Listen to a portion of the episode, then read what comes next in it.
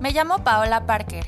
Soy psicóloga clínica especialista en trastornos de la conducta alimentaria y también soy una persona recuperada. Me dedico a hablar sobre salud mental, desmitificar e informar a las personas a través de la psicoeducación para quitar tabús y dar herramientas a todo aquel que quiera convertirse en su mejor versión.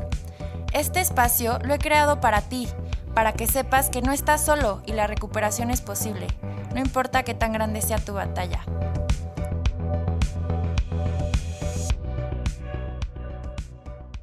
Bienvenidas y bienvenidos a este espacio que es para ti. Hoy estoy muy contenta de estar contigo y siguiendo el tema que he venido trabajando los últimos episodios sobre el amor propio y la cuarentena, el amor de pareja, hoy tengo una invitada muy especial con nosotros que se llama Ana Eva Alba. Ella es psicóloga especialista en niños, tiene maestría en educación y nos va a acompañar para resolver cualquier duda que puedas tener sobre ¿qué hacemos? ¿Qué hacer ahorita con los niños en casa? ¿Qué, qué, necesito saber? ¿Qué, ¿Qué, hago? ¿Qué no hago? ¿no? O sea, porque va más allá de cómo entretenerlos. Creo que eh, pues muchas de ustedes pueden tener dudas, pueden tener miedos. Entonces, pues bueno, Ana nos acompaña hoy para resolver cualquier cosa que, que pudiera surgir. ¿Cómo estás, Ana? Muchas gracias por acompañarme. Hola Pau, muchísimas gracias a ti por invitarme. Es un honor y un gusto estar en este espacio y pues bueno, sí, como bien lo dice, la verdad es que es un tiempo que nos ha venido a enseñar muchísimas cosas, ¿no? Y creo que como padres de familia nos ha expuesto a muchas cosas que no teníamos contempladas, otras cosas que sí teníamos bajo control, pero que bueno, estar con los pequeños en casa y también que ellos están en una etapa en la que no es nada habitual para ellos, es algo que los tiene como desconcertados, ¿no? Y conductas que no suelen presentarse, se están manifestando, ¿no? Y creo que como papás es como, ¿qué le pasa a mi hijo? No puedo creer que se esté comportando de esta manera o siempre es así. Todas estas dudas es muy normal que salgan, ¿no? Y, y pues bueno, yo creo que lo más importante es primero pensar eso, como que creo que la cuarentena nos está exponiendo a, a estos hábitos familiares que tenemos dentro de casa. Más que otra cosa, es importante primero tomar conciencia de que estamos en una crisis y que pues bueno, esta crisis no es algo que hayamos elegido, que, que al final de cuentas probablemente es como injusto y que hay muchas como cosas que pueden pasar por nuestra cabeza, pero que al final es una crisis que nos puede transformar para bien, ¿no? Y, y que pues bueno, es, es bien importante que tomemos conciencia de cómo como papás estamos eh, haciéndoles esta experiencia a nuestros hijos, porque al final de cuentas, si es algo que se les va a quedar grabado, pues toda su vida, ¿no? El cómo vivieron este momento, cómo lo enfrentaron y cómo como padres podemos apoyarlos, creo que es fundamental. Claro. Y algo que dices muy importante, Ana, es que es una crisis, pero como toda crisis, creo que también las crisis pasan, ¿no? Entonces tener como muy presente esto, que sí, ahorita vamos a tener emociones, miedos, ansiedad, ¿no? O sea, muchísimas cosas nos surgen, ya sea buenas, malas, bueno, no buenas o malas, pero que nos generen malestar o nos generen bienestar, perdón. Pero creo que algo importante es tener esta parte clara de que, bueno, va a pasar, no es algo, no es permanente. Entonces, ¿qué herramientas tengo? ¿Cómo puedo vivir lo que está pasando ahorita en mi situación de la mejor manera? Y creo que una pregunta que, que, bueno, yo veo sobre todo en mis tías, en mis primas que tienen hijos chiquitos, es, ¿qué hago con mis hijos? ¿Cómo les comparto esta información? ¿Cómo les explicamos? Eh, porque creo que, pues, híjole, ver las cifras de personas que han sido afectadas, las muertes, o sea, como que para un niño puede ser muy, muy aterrador. ¿Cómo manejar esta información con los, con los hijos, pero que entiendan de la importancia? Mira, claro, primero que nada, pues bueno, pensar que los niños tienen una capacidad de adaptación que incluso hay veces es como más eh, manejable que la de los adultos. Ajá. A veces pareciera que los chiquitos como que siempre nos tendemos a, sobreproteger a, ay no, pobrecito, se va a asustar y va a tener miedo y va... La verdad es que los, los niños suelen tener como, te digo, esta capacidad de adaptarse a las circunstancias mucho más rápida que la de los adultos, porque tienen, tienen menos... Eh, como te diré, como esquemas que cuadran el pensamiento de cómo deben ser las cosas. Los niños están siempre súper abiertos. Entonces creo que lo más importante como padres de familia que tenemos que hacer primero que nada es hablar con ellos, compartirles la información de manera que sea a su nivel, a su lenguaje, tratar de ser como lo más claros posibles, sin darles información ni de más ni de menos. ¿No? O sea, me refiero como un poco, luego de pronto los niños preguntan, no sé si el típico de, papá, ¿qué, qué es extra virgen? ¿Qué es sexo? ¿No? Y que el papá, ah, entonces te asustas y se preocupa, ¿y cómo le explico si tiene apenas cuatro años, ¿no? Lo primero es saber, ¿dónde escuchaste esa palabra? Ah, pues es que la vi en un comercial de sexo masculino o sexo femenino. Ah, bueno, pues se refiere a los niños y a las niñas. Tú eres sexo masculino. Ah, ok, ya está. ¿No? No nos enrollamos con todo lo que tal vez como adulto estamos creyendo que el niño nos está preguntando o que el niño quiere abordar. Primero es en su nivel, en su lenguaje, siempre y cuando también, te digo, como contestándoles a él, a él mismo las dudas, como, a ver, ¿a ti qué te suena? ¿Tú qué has escuchado del tema? ¿A ti qué te parece? Como primero, nosotros sacar la información de ellos antes de abordar nosotros con una bomba de información, que, que incluso en esta circunstancia ni como adultos tenemos certeza de muchísimas cosas que están sucediendo, ¿no? Que, que, si el noticiero, que si esto es falso, que si esto es verídico, que si así se detecta, que si no. Entonces creo que, pues como papás, nuestra tarea es primero ver cómo le está percibiendo mi hijo, qué, él está, qué está sintiendo él. Y recordar siempre que la percepción del hijo es mucha, o sea, viene siempre de la percepción que nosotros estemos teniendo como padres.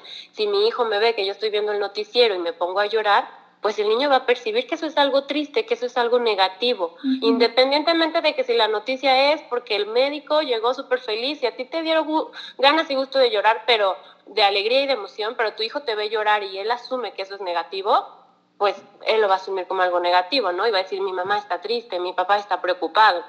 Entonces, primero creo que sería como indagar bien él cómo lo está viviendo, él qué ha escuchado, él cómo se ha sentido. Y ya a partir de ahí, creo que como papás nos podemos sentar a, ah, bueno, ahora yo te explico lo que está sucediendo, te digo siempre con lenguaje muy a su nivel. Incluso hay muchísimos cuentos que con todo esto han sacado de, de, cómo platicar con los niños acerca de lo que es el virus, como más biológicamente y más científicamente, de lo que es, de cómo lavarse las manos y de todo esto, creo que involucrarlos de esta manera te puede hacer hasta más fácil que ellos estén motivados a seguir todos los lineamientos de lavarse las manos, de no salir de casa, de lo que haya que hacer, ¿no? Y que entiendan esta parte creo que está complicado. Eh, bueno, niños no tanto, porque creo que al final, el, digo, los niños están todavía como que en esta etapa de fantasía, de imaginación, y les haces una casa de campaña con tres colchas y cuatro cojines, y entonces el niño ya está en un super campamento, ¿no? Aunque estén en la sala. Pero con adolescentes o, o, pues sí, preadolescentes, no sé, 10, 11, 12, 13, que, que, que están como en esta línea entre que ya está, ya son adolescentes, pero medio siguen siendo niños, creo que ahí cómo, eh, cómo manejas la parte es que te tienes que quedar en casa, porque creo que ahí eh, pues puede ser un poquito más complicado que, que acepten, como que cuando eres niño, pues me dijo mi mamá y eso es lo que hay que hacer y ya, pero en esta etapa que ya empiezas como medio a revelarte, como medio a, pero a mi amigo sí lo dejan ir a la tiendita, porque a mí no. Claro, sí, bueno, mira, Exacto, justo. Los, entre más pequeñitos es más fácil recurrir a todas estas cosas de cuentos, de imaginación. Y sí, o sea, al final el niño, la realidad que tú le compartas es la que él va a vivir, ¿no? Si tú, como dices, le haces el campamento con almohadas, le apagas las luces y les dices que estás en una cueva y ya él, él se va a creer esa historia y él va a vivir en esa realidad. Justo cuando está esta línea entre ya preadolescencia o ya entrando totalmente de lleno a la adolescencia, creo que hay una línea delgada en la que la parte como cognitiva del niño, ya esta imaginación todavía está un poquito mezclada de fantasía, pero ya no, ya hay mucha realidad, ya entonces hay veces que los miedos empiezan a ser más grandes, ¿por qué? Porque ya tengo esta conciencia de lo que puede suceder, de la consecuencia, pero aún estoy todavía cargado con esta fantasía y con este eh, poder imaginativo de cómo solucionar las cosas. Entonces creo que ahí lo importante, y, esta parte también la social, creo que aquí en, los adolescentes también lo que puede como llegar a afectarles mucho es la parte social, porque sí es bien cierto que los adolescentes y los preadolescentes eh, extraen mucho de la convivencia social, pues parte de su autoconcepto, parte de su vivencia, todo lo positivo que ellos puedan como vivir día a día, es de estar con sus amigos, es de, ay, hoy me dijeron mis amigas que me veo súper guapa y para ellas es como lo máximo y les encantó mi peinado y cosas así empiezan a ser como más importantes, ¿no? El pertenecer al grupo, justo. Entonces, creo que aquí sería bueno como a lo mejor como papás, mira, siempre es importante tener bien claras como las decisiones, las disciplinas y las rutinas de casa. ¿Por qué? Porque si tú como padre no tienes como claro y no haces partícipe a tu hijo de estas rutinas y estas normas, es difícil que en una circunstancia de crisis lo puedas como resolver todo, ¿no? Entonces, pues bueno, mi, mi consejo, mi sugerencia sería como seguir mucho estos lineamientos, así como tú tienes las normas de llegas a las 11 a casa o hasta las 10 se te permite ver televisión o las normas que tú tengas, tratar de seguir como con estos lineamientos, ser lo más congruente posible, siempre con el extra de compartirles la información nuevamente a su nivel, a su entendimiento, para poderlos hacer partícipes y que no sea nada más una imposición de papá y mamá, sino que creas y los, los invites a, a como a ser partícipes de por qué es importante quedarse en casa, de por qué en esta circunstancia el mundo está viviendo esto. No se te puedes meter a internet, a ver otras pandemias en el pasado. Te digo, todo muy a su nivel, procurar siempre a lo mejor como papá primero hacer un filtro de la información que le vas a compartir y ya después a lo mejor compartírsela. Como, mira, no es la primera vez que en la sociedad se vive esto, hace muchos años existió tal cosa, hoy en el mundo ahora sí, en tal país lo vivieron así. No sé compartir otra información y que no sea una imposición, que sea más algo como compartido y como conjunto y darle siempre mucho valor a qué crees que puedas hacer tú para ayudar. como hacerlos parte. Claro, y así lo hace sentir importante, lo hace sentir que, que su opinión cuenta y es muchísimo más fácil entonces ya que él se sienta motivado, que quiera participar y que además sea como, sí, papá, tienes razón y estoy motivado y, y sí, es más, le voy a decir a mi amiguito que tampoco salga, claro, ¿sabes? O sea, es mucho más fácil así, a que como papá llegues y le digas, no sales y además tampoco haces esto y esto y esto y esto. Creo que siempre es como más fácil eh, el diálogo que la imposición. Sí, qué importante, Ana. Y creo que eso es, eh, ahorita que estamos hablando de preadolescentes, en adolescentes creo que eso va a ser clave porque pues los adolescentes ahorita su mundo, o sea, mamá, papá y los hermanos les da igual, o sea, la verdad es que lo que les importa son los amigos. Y estaba platicando con un primo, mi primo tiene hijas, digo hijos, tiene una hija de 12 y tiene un hijo de 16, 17 años. Entonces, y los dos son súper deportistas y siguen haciendo deporte en casa porque tienen el espacio, tienen el jardín. Pero le digo, primo, es que no es lo mismo que ella se vaya a su clase de gimnasia y vea a sus amigas y es todo, todo lo que implica el evento de ir a la gimnasia. No es nada más el acto de, bueno, hago gimnasia, que tal vez como adulto pues ya te acoplas y en tu sala pones tu tapete y haces tu clase de yoga y no pasa nada si no vas a tu clase a ver a tus amigas o a las señoras de la clase, ajá. Pero como adolescente creo que sí es súper importante el fútbol, o sea, es la convivencia, es el ver a mis amigos, no es, no es, o sea, sí es el jugar fútbol, pero es también como todo lo que implica. Entonces, como papá, creo que es muy importante que, que tengan claro que, pues para sus hijos, o sea, si nosotros como adultos estamos hartos de repente, nos cuesta trabajo, este, ya queremos salir, o sea, yo veo muchos adultos que parece que, que no entienden el quédate en casa, ¿no? O sea, que es como, no, no pasa nada y siguen yendo aquí para allá. Entonces, como adolescente, creo que es todavía peor, porque además los adolescentes tienen esta parte como de, pues, de adolescencia, o sea, de, de mm, falta de, eh, em, pues, capacidad cognitiva para entender. Entonces, un adolescente creo que vive en, con esta sensación de mm, omnipresencia, omnipotencia, como a mí no me pasa, yo todo puedo, y no miran las consecuencias. Entonces tal vez que a un adolescente ahorita le digas, oye, es que así está la cosa y si sales puede pasar esto, igual le dice, ay, qué exagerada esta señora que me anda diciendo de cosas.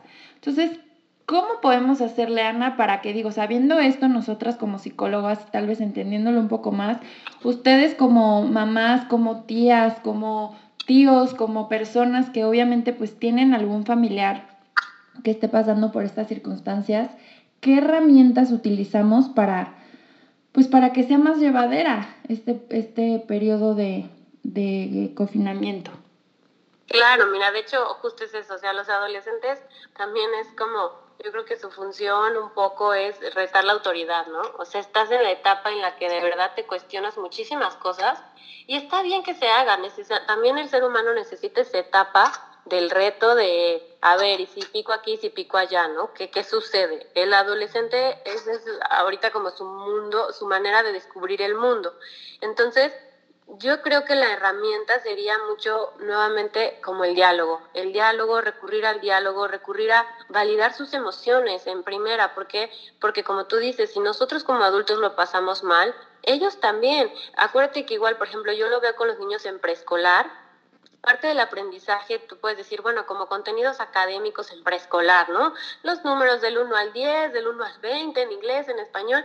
Realmente la parte académica no es tanto, pero la parte del aprendizaje colaborativo que se da en los espacios como las escuelas, como tú dices, en la parte del taekwondo, del fútbol, del equipo, todo este aprendizaje es, es como incluso algunas veces más importante que ni el contenido académico. Entonces, como adolescente, el que estés perdiendo esta base del aprendizaje colaborativo, de la sociedad, de poder este, relacionarte, pues se está perdiendo como, vamos a decirlo así, bastante como estimulación que, que se extrae de estos ambientes que por ahora están totalmente cerrados. Entonces, como papás primero es comprensión o sea, yo también voy a ponerme en sus zapatos de saber que, o sea, esto es importante para él.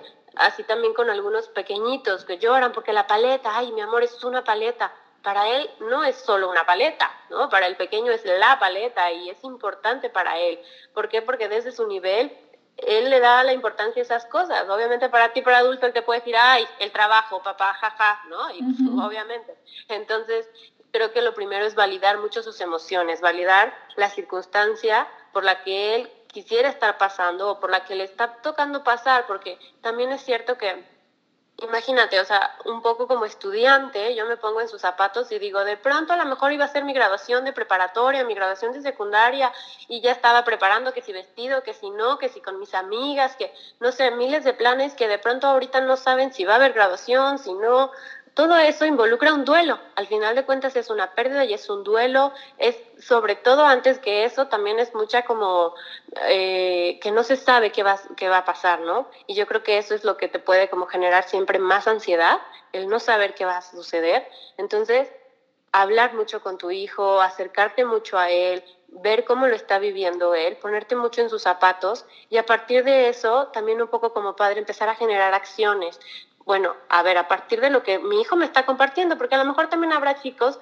que son súper eh, eh, hogareños y que les encantan los juegos de electrónicos y entonces, ok, bueno, pues me acerco a él a través de un juego electrónico, comparto con él esto que para él es importante. A mi hijo era importante la fiesta, bueno, pues me pongo en sus zapatos y busco alguna manera de acercarme a él en ese nivel o en esa parte, pero antes que otra cosa, lo más importante sería como, bueno, conocer cómo lo está viviendo él, qué, él, qué está sintiendo él como pérdida. Porque a lo mejor puede ser, ay, no, para el, típico que va a decir, qué padrísimo que no estoy yendo a la escuela, wow, me encanta estar en mi casa.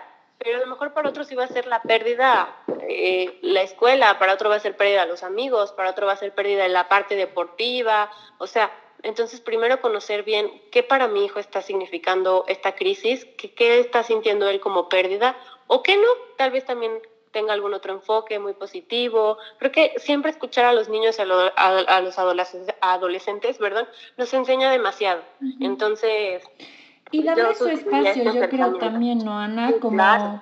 Creo que como papás, a veces es esta parte, es que estás todo el día en el celular y estás, bueno, es que en ese momento el celular es, digo, en este momento el celular es la forma que tenemos para comunicar. O sea, creo que sí es importante dar espacios para la convivencia en familia, dar espacios para hacer actividades en familia, para hacer actividades individuales también, que cada quien tenga su propio espacio. pero también entender que si ahorita está más pegado al celular, bueno, pues es que es la forma, o sea, es como si estuviera en casa de su amigo, ¿no? O sea, ahorita es la forma que tiene con de conectar y la importancia de conectar eh, socialmente en, en, en esa etapa en la que están.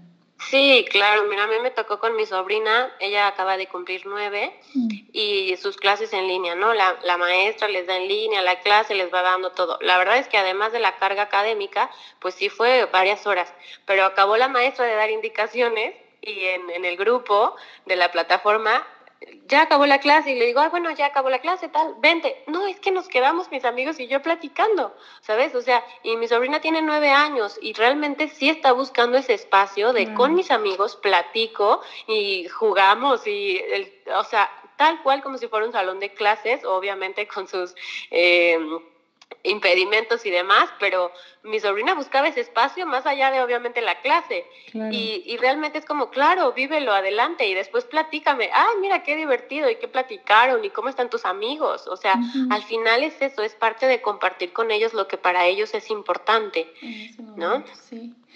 ¿Y qué actividades podrían hacer en casa?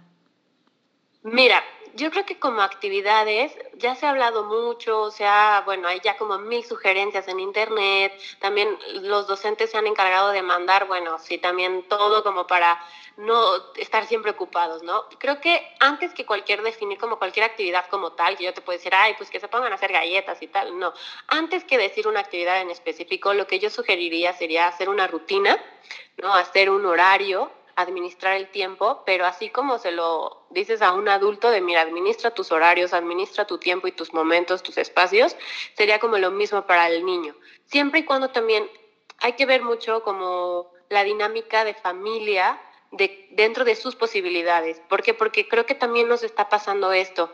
Eh, de la escuela en la que trabajo también nos ha pasado que tenemos mamás que están trabajando en línea, o sea, siguen trabajando, están con cosas de casa porque muchas veces la persona que les ayudaba en casa ya no está con ellas, entonces se tienen que encargar de comida, de casa, de lavar, de limpiar, de todo, además de apoyar a los hijos en la parte como académica y además como todavía de estar feliz y en la tarde convivir con ellos, ¿no? Entonces creo que sí es como más que eso, creo que es primero tratar de acoplarte mucho adentro de tu dinámica, dentro de tus posibilidades, asignar en familia hijos pequeños, adolescentes y ambos padres, si se puede, eh, asignar un horario, asignar una rutina y que todos participen, que sea, te digo, como, bueno, para mí es importante el videojuego, para mí es importante la tarea, para mí es importante la comida, para mí es importante que todos participen y que sea muy congruente que a partir de que eso se defina, se siga esa, esa rutina y que pues bueno, ya por, no se pueden hasta dejar un espacio libre para manualidad. Y ya en manualidad, bueno, pues cada integrante va a proponer una manualidad o, hoy va a ser ya libre. También creo que mucho he estado yo pensando en esta parte de, bueno, ¿qué pasa si nos aburrimos un momento? ¿No? ¿Qué hay de malo en aburrirse un momento? Recordemos que el aburrirnos también nos genera la manera de ser más creativos, de tener el tiempo contigo mismo. Hay veces que, ¿qué pasa que nos asusta estar tanto con nosotros mismos? El decir, no tengo nada que hacer, ¿qué lo pongo a hacer? Porque ya está inactivo. ¿No? Es, bueno, a ver qué hay detrás de toda esta necesidad de estar en constante actividad. También es bueno parar, también es bueno respirar. Yo creo que la parte física también, si dentro de las posibilidades de casa se puede tener un espacio, un jardín o, en el cuarto que te pongas a hacer brincos, saltos, bailes, algo que te active físicamente es muy bueno la parte también cerebral que se activa con todas estas actividades es fundamental. Entonces, pero te digo, siempre mucho encaminarlo a la posibilidad de cada familia, porque para no generar tampoco expectativas y estarnos frustrando en que no se puede, en que, ay, es que yo vi que mi amiga sí estaba haciendo esto y mi amiga les tiene el horario y mi amiga le puso a hacer galletas y hornearon pastelitos y además está feliz porque el perro, no, es súper obediente también su perro. Entonces, creo que siempre es como mucho darnos este espacio de, bueno, a ver, dentro de mis circunstancias, dentro de mis posibilidades, eh, yo puedo hacer esto, yo puedo asignar a pasar tiempo con mis hijos dos horas, pero que en verdad si esas dos horas van a ser, sean también de calidad. O sea, de verdad por eso como asignar horarios y asignar rutinas es como más importante que a lo mejor saturar todo el día con ahora esto, esto, esto, esto, esto. ¿no? Yo, esa sería como mi sugerencia, que también, pues bueno, a los chiquitos eh, darles el espacio y el tiempo.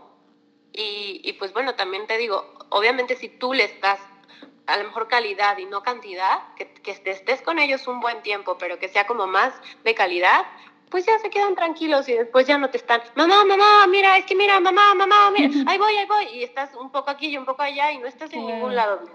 ¿no? Y algo que dices, Ana, que creo que es muy importante, es, bueno, yo que trabajo mucho con adolescentes, muchas veces los miedos o las ansiedades de los adolescentes no son de ellos, vienen de la mamá, claro, vienen de los papás.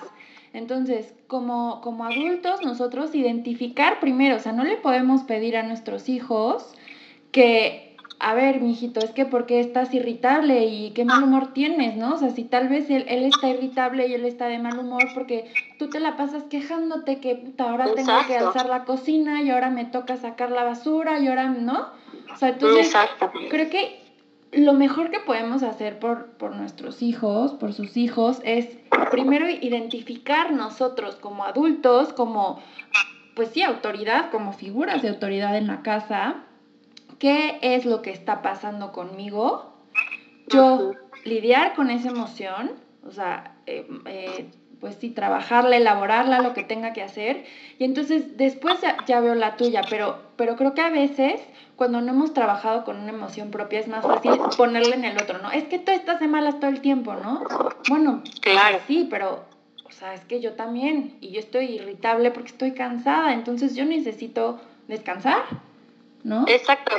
Mira, bien es cierto, te digo, eh, y esto es como supervivencia, ¿eh? Nos han dado cursos a nosotros en la escuela en la que trabajo de supervivencia, de qué hacer en caso de un sismo, qué hacer en caso de tal. Y la primera indicación es que yo se los trato mucho también de compartir siempre a mis pacientes y como un poco de especie de, de analogía, pero se los digo así como de cuando tú vas a entrar a un incendio o algún terremoto a ayudar a alguien, la primera indicación es que eso no te ponga en riesgo a ti, que tú estés seguro y, sano para poder ayudar al otro. Y pasa lo mismo con nuestra parte emocional, no nada más nuestra integridad física, sino la parte emocional. Como bien dices, a ver, ¿qué como papá, qué como figura de autoridad estoy yo compartiendo? Y no a través de mis palabras o a través de lo que yo le diga, hijo, es que hace esto, hijo, es que haz lo otro.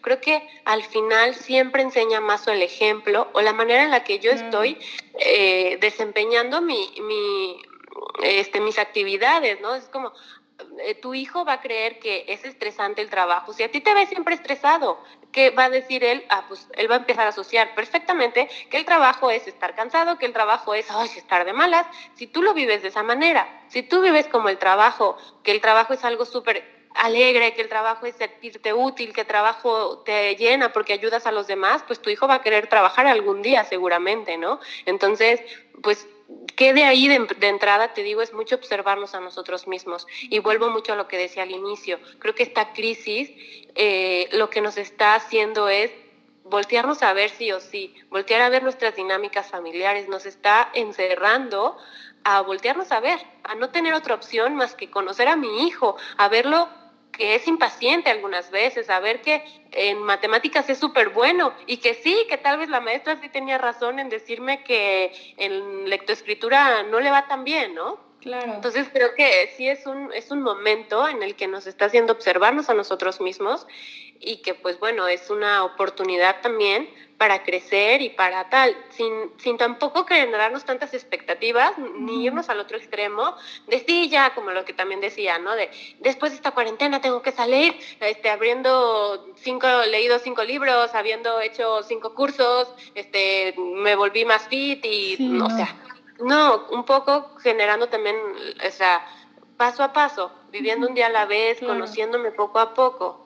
Y esto que dices, Ana, eh, bueno, a mí me parece muy importante que, que, que dices esta parte de conocer, porque a veces, bueno, tú lo sabes, tú trabajas con niños, yo trabajo mucho con adolescentes, y a veces los papás nos llaman, eh, pues, a los psicólogos, así como con un agobio y que es súper entendible, o sea, como papá, claro que vas a estar agobiado y claro que estás poniendo toda tu confianza y todo en, en, en la figura, o sea, en el psicólogo, ¿no? O sea, como poniendo este ejemplo. Pero, por ejemplo, yo que trabajo con conducta alimentaria, ¿no? Entonces a veces las mamás me hablan preocupadas, es que, ¿sabes qué? Vi que mi hija que está comiendo como muy compulsiva o la vi escondida eh, comiéndose las galletas o es que, ¿sabes que En su cuarto tiene guardado, este, no sé, las galletas que según se iba a comer.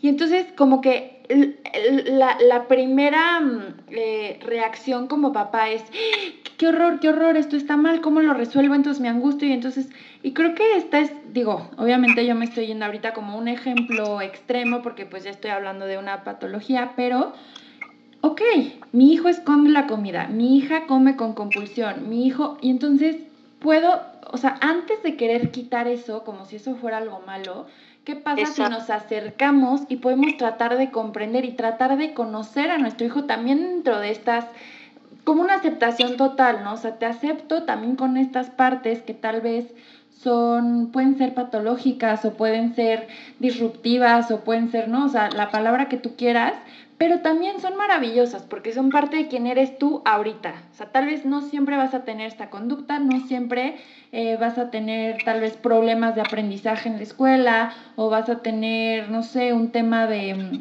de déficit de atención o por, no sé, pero ahorita lo tienes. ¿No? Y entonces ahorita, ¿cómo me puedo acercar a ti? ¿Cómo puedo conocerte más? ¿Cómo puedo aprender de ti? Y aceptarte. Y luego ya, claro, después lo trabajamos. Y entonces hay todas estas herramientas y todo este protocolo para el tratamiento y las, lo que tú quieras, ¿no? Pero creo que sí es importante esta parte también de, de acercar y de aceptar desde lo que nos da miedo. Mi hijo es inquieto. O sea, es que yo tengo un humor de la fregada. Entonces también eso me está diciendo algo de mí. Bueno, ¿cómo lo puedo trabajar? Ya me di cuenta que si hago ejercicio me pongo de buenas. Bueno, pues puedo hacer más ejercicio, no sé. Exacto, creo que aquí tocas dos puntos bien importantes. El primero sería en esta parte de conocer, ¿no? De conocer a mi hijo desde cómo lo está viviendo él. Y esta parte es bien cierta. Luego también he tenido pacientes que me dicen, es que, y mi hijo y tal, y hace y deshace, ¿no? Pero es que yo al final cuando era niño era igual. Entonces, hay que, hay que poner mucha atención a esta parte inconsciente, que como papás siempre se genera un rechazo a la conducta de tu hijo, no a tu hijo, sin embargo a su conducta, pero tu hijo la percibe como que en verdad es un rechazo hacia él. Entonces sí se genera un círculo que es como, mi mamá dice que comer de esta manera está fatal y tal, ¿no? Y al, y al final la verdad es que la mamá también está angustiadísima y quiere evitarle ese dolor que ella vivió. Entonces es como, pero al final se está generando un rechazo en espejeo con tu hijo de querer evitarle como esta parte negativa. El sufrimiento. Y la otra, claro, y la otra sería como mucho en, en este contexto también de validar siempre cualquier emoción, cualquier sentimiento, así sea negativo, como tú dices, es bien importante conocer y reconocer el, el ok, yo me, mm, soy, no sé, muy impulsivo, ¿no? Entonces sé que cuando algo me enoja, cuando algo me frustra, pues en vez de explotar y lastimar a los que quiero y ser, no sé, eh, agresivo con mis palabras o agresivo físicamente, pues me voy y me pongo en la, en la caminadora y corro cinco kilómetros y sé que eso me tranquiliza. Eso es parte de conocerte mucho a ti mismo y saber qué estrategias puedes ir adecuando a, a estas emociones, pero primero tienes que validarla y validártela en ti y poder después validársela a tu hijo. ¿Por qué? Porque es como, ay mamá, ¿por qué lloras? No, no, no, yo, yo ya no estoy llorando, mi amor, no, no estoy llorando. No, no pasa nada, es como, mi amor, sí, estoy triste. A veces es normal estar triste, no pasa nada porque estemos tristes. Entonces es como compartirle. Y creo que en los adolescentes también, y bueno, también con los niños pasa mucho, ¿no? Que es como, es que conmigo no se abre, es que claro, mm, pasa esto que tú dices, vienen a nosotras, a, recurren a psicólogos, psicólogas, buscando esta ayuda de, como papá yo ya no puedo, ¿no? Pero es como, bueno, a ver, entonces pasa mucho que es que a mí nunca me platica nada. Yo a lo mejor al adolescente le pregunto, ¿cómo te fue con tus amigos? ¿Qué hiciste? Tal. Pero a ver, ¿estoy haciendo un interrogatorio o estoy compartiendo con mi hijo? ¿Qué le platico yo? ¿A él he platicado algo mío? ¿No? ¿Qué le has platicado tú a tu hijo de ti? No, pues nada. No, yo le pregunté que cómo le fue a la escuela y que si ya tiene novia y que si sacó 10 o que con quién jugó en el recreo. A ver, ¿esto es un, interrogatorio o quieres compartir información con tu hijo? Pues compártele tú también tu información. Hazle saber que tú también te enojas, que tú también estás triste, que a ti también te preocupan cosas. O sea, que somos humanos. Y ya tu hijo cuando te pueda ver como un, un humano más, con, con sus defectos, con sus virtudes, pues no va a ser como nada más la figura de autoridad de, ay, no es mi papá, mejor no le digo nada, ¿no? Y entonces ya también así tú te acercas a él y fíjate que yo hoy me puse muy contento porque una compañera me regaló un café en el trabajo y eso me puso muy feliz hoy en mi día. ¿A ti hubo algo que te pusiera feliz? Ya es diferente este acercamiento a qué hiciste hoy, con quién jugaste, te portaste bien, te portaste mal, qué te dijo la maestra, eh, tienes novia, no tienes novio, mil interrogatorios, ¿no? Creo que este acercamiento a cualquier edad siempre, y tú piénsalo también a ti, que llegue alguien y te empiece a hacer 10 mil preguntas, dices, ¿qué pasa? o sea, ¿cómo? Y te sientes con la lupa y te sientes observado y, y juzgado, y juzgado Ajá, esa es la palabra, creo que el, como, como, como hijos, digo que todos somos hijos de alguien, ¿no? O sea, tal vez no todos los que, tú que nos escuchas, tal vez no necesariamente seas papá, seas mamá, pero hijos si eres.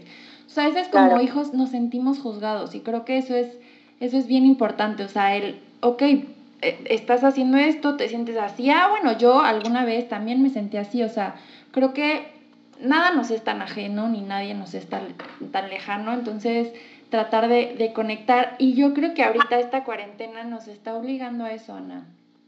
Exacto. Eh, esta parte que dijiste, se, o sea, se me hace muy, muy clara. O sea, ¿por qué sentir la necesidad? Es que ya ahora lo tengo que poner a hacer y la gimnasia y ahora no sé qué. O sea, sí tener un orden creo que es eh, primordial, o sea, tener una rutina que se establezcan el orden, ponerles actividades y ponerles actividades de todo tipo, desde ayuda a lavar los platos, saca a pasear al perro, que por cierto aquí nos está acompañando Petunia, por si de repente escuchan algún ruido, por ahí está mi, mi labrador con nosotros hoy.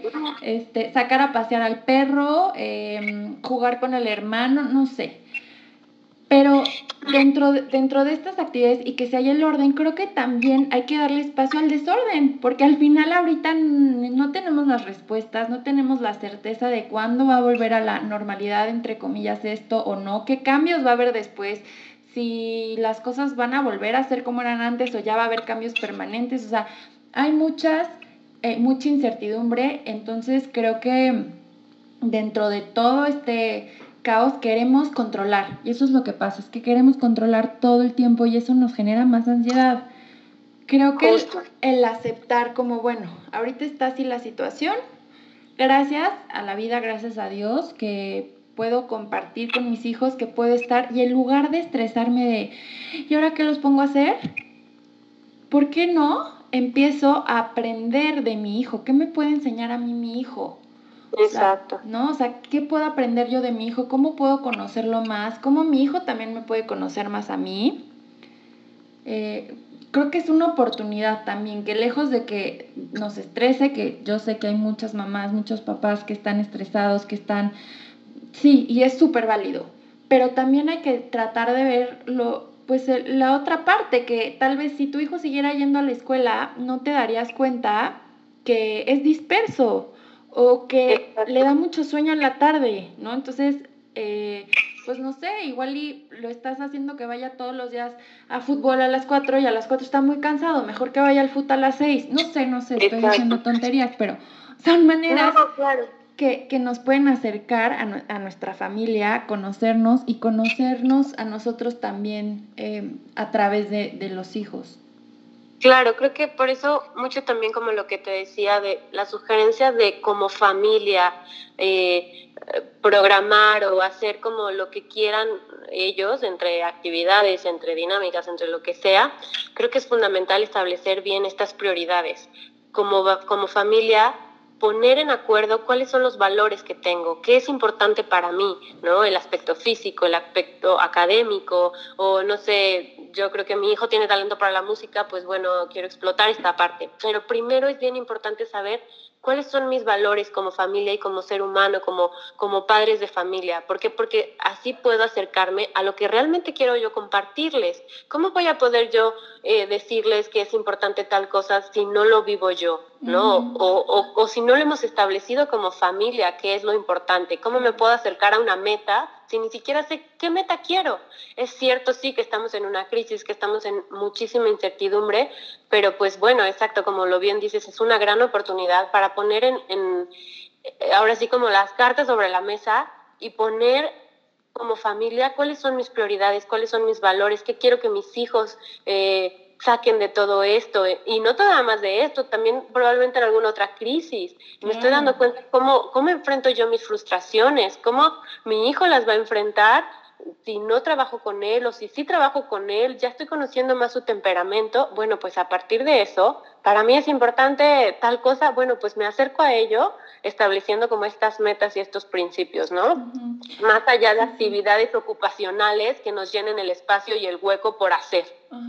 Porque yo le decía a, a, mis, a mis tías, a mis primas, tenemos un chat, ya sabes, el de toda la familia, y yo les decía eso, hace, hace no mucho no existían todos los celulares, el internet, que si el iPad, no, ¿no?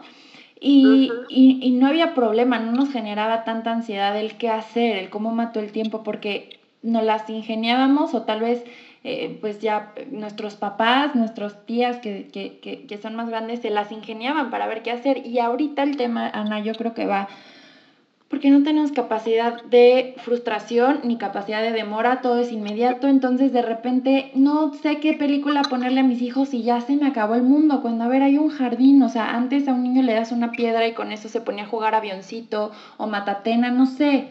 Entonces es, es una parte yo creo que de ser creativos y otra parte importante que me gustaría compartir, yo tengo la, la, teoría, digo, la verdad es que probablemente, si es cierta esta teoría, haya bibliografía de alguien más, la verdad es que no es algo que yo haya como leído, es algo que yo he practicado eh, con mis pacientes, perdón, y yo creo que los hijos también sanan la relación de los padres. O sea, he tenido muchos pacientes que tienen como, que tuvieron muchas carencias en cuanto a su relación con, sus papás, que no es cercana, que fue de abuso incluso, eh, que el día de hoy no es cercana su relación con sus papás y el día de hoy que tienen hijos, a través de su relación con los hijos, han podido sanar como ese niño interno, ese niño herido eh, que, que pues ellos traen. Entonces, incluso hasta para crecimiento personal, el ahorita, el acercamiento con los hijos, creo que es eh, pues una oportunidad, es una mm, gran experiencia, porque también todo lo queremos adelantar, o sea, ya que acabe la cuarentena, a ver, pues ahorita estoy en esto, ¿cómo lo voy a vivir? ¿Qué tengo ahorita para... La sesión pasada que estaba platicando con, con Loreta, eh, una psicóloga especialista en terapia de pareja, ella decía, bueno, los solteros ¿qué hacen? ¿Cómo ligan? No, pues que bombo o Tinder, así, ¿no? Digo, la verdad es que yo como que siempre he sido muy, pues no, como de no, no, como medio renegada, ¿no? Y ahorita me puse a pensar y dije, bueno, a ver, ahorita estamos en cuarentena, ahorita la mayoría de las personas que, o sea, es la herramienta que hay. ¿Por qué? O sea, ¿por qué me cierro a eso? Si ahorita esta es la experiencia que tengo, tal vez ahorita es mi momento de vivir la experiencia de abrir un Tinder, ¿no? Digo, ya si lo hago no, ya, o sea, no, importa, pero el hecho de, de, experimentar, de vivir lo que hoy tengo y no querer como ya adelantar y que ya acabe y ya, entonces mi mente está en agosto, cuando ya haya pasado esto y ahora sí, ya voy a estar feliz. No, hoy cómo estás viviendo tu cuarentena, cómo estás viviendo tu relación contigo, cómo estás viviendo la relación con tu pareja y cómo estás viviendo la relación con tus hijos. Claro, creo que es, eso es bien importante, ¿no? Como el aprender a estar en el presente es básico para cualquier como eh, mentalidad sana. Eso es bien cierto. Siempre estamos o en el pasado, en por qué hice esto, por qué pasó lo otro, o en el futuro, ¿no? Ya cuando esté allá, ya cuando haga y voy a hacer y voy a deshacer. ¿Y qué pasa del presente? Como que siempre estamos tratando de evitarlo. Y realmente es donde tenemos toda la riqueza y todo el aquí y el ahora de poder hacer, cambiar y modificar. Entonces, esta parte de, pues sí, nos toca una cuarentena, nos toca estar en casa, nos tocan otras circunstancias que además con sí, toda esta parte de tecnología es como no muy nueva, porque ya es algo que pues, se viene viviendo desde hace tiempo, el estar ya como conectados a cada momento, el tener siempre la inmediatez de me contestó, estoy en el WhatsApp, la videollamada, lo que sea. Eh, es cierto que sí y es cierto que tienes que adaptarte, sin embargo, creo que no hay que dejar de lado lo básico, lo que te decía, ¿qué hay de malo en aburrirse? ¿Qué hay de malo quedarte un ratito viendo al techo, sintiendo que sientes calor, frío, escuchándote tus pensamientos? Eh, no sé, un momentito así de que te des de, de plena conciencia en el aquí y en el ahora. Creo que no le viene mal a nadie y pues bueno, que en este momento de ansiedad y de crisis y de incertidumbre, creo que a todos nos podría como dar este espacio de un poquito de paz, un poquito de respiro de, ok, no sé qué vaya a pasar mañana, el día de ayer pasó esto, pero hoy, ¿qué puedo hacer con lo que hoy tengo? ¿no? ¿De qué estoy aprendiendo de todo esto? Ana, pues muchísimas gracias por estar conmigo el día de hoy. Creo que todos aprendimos mucho con todo lo que lo que nos dices, siempre, siempre pues te lo digo a ti, se los digo a todos cuando te recomiendo, eres una psicóloga súper preparada, súper ética, me encanta cómo trabajas, tu forma de pensar, tu forma de abordar los temas. Muchísimas gracias que, que nos acompañaste hoy, Ana. Y bueno, si quieres nada más dejarnos tus redes sociales para las personas que nos están escuchando te puedan encontrar. Muchísimas gracias por la invitación. La verdad es que la misma admiración siento por ti. Es un gusto compartir esta etapa profesional contigo. Y pues bueno, mis redes sociales son en Facebook, es mi página que se llama arroba educología. Eh, y mi mail, ahí viene mi correo, vienen mis teléfonos de mis datos del consultorio y todo para citas, eh, consultas con niños y, y adultos. Y pues bueno, muchísimas gracias nuevamente. Cualquier cosa, aquí estamos al pendiente. Ana y yo compartimos consultorios, somos colegas y somos, eh, pues no, no vecinas, ¿cómo sería? Roomies. roomies, sí, roomies profesionales. Estamos ahí en Medical Center Juriquilla y yo creo que hacemos buen equipo porque yo veo adolescentes y adultos o parejas, ella también ve adultos o parejas y niños, entonces pues ahí entre, entre las dos creo que nos vamos complementando, vamos haciendo eh, buen equipo. Entonces, bueno, pues cualquier cosita. Totalmente, Nos pueden, ya sea Ana, ya sea a mí, nos pueden eh, contactar con toda la confianza. Y muchísimas gracias otra vez a ti que me acompañas, a ti que me escuchas. Te recuerdo que cada jueves eh, sale un episodio nuevo. No te olvides de seguirme en Spotify y en Apple Podcast también puedes encontrar este, este podcast, los episodios. En mi Instagram me encuentras como arroba psicoparker. Y muchas gracias a Local Agencia, muchas gracias a Radio 11 por apoyarnos, por siempre estar presentes y por las herramientas, ¿no? Siempre eh, no me canso de repetir que a pesar de esta pandemia, de esta cuarentena y la situación, siempre buscan la manera de seguir dándonos herramientas que me permiten a mí seguir creando material y contenido para conectar contigo. Ama, vive, suelta. Yo te acompaño.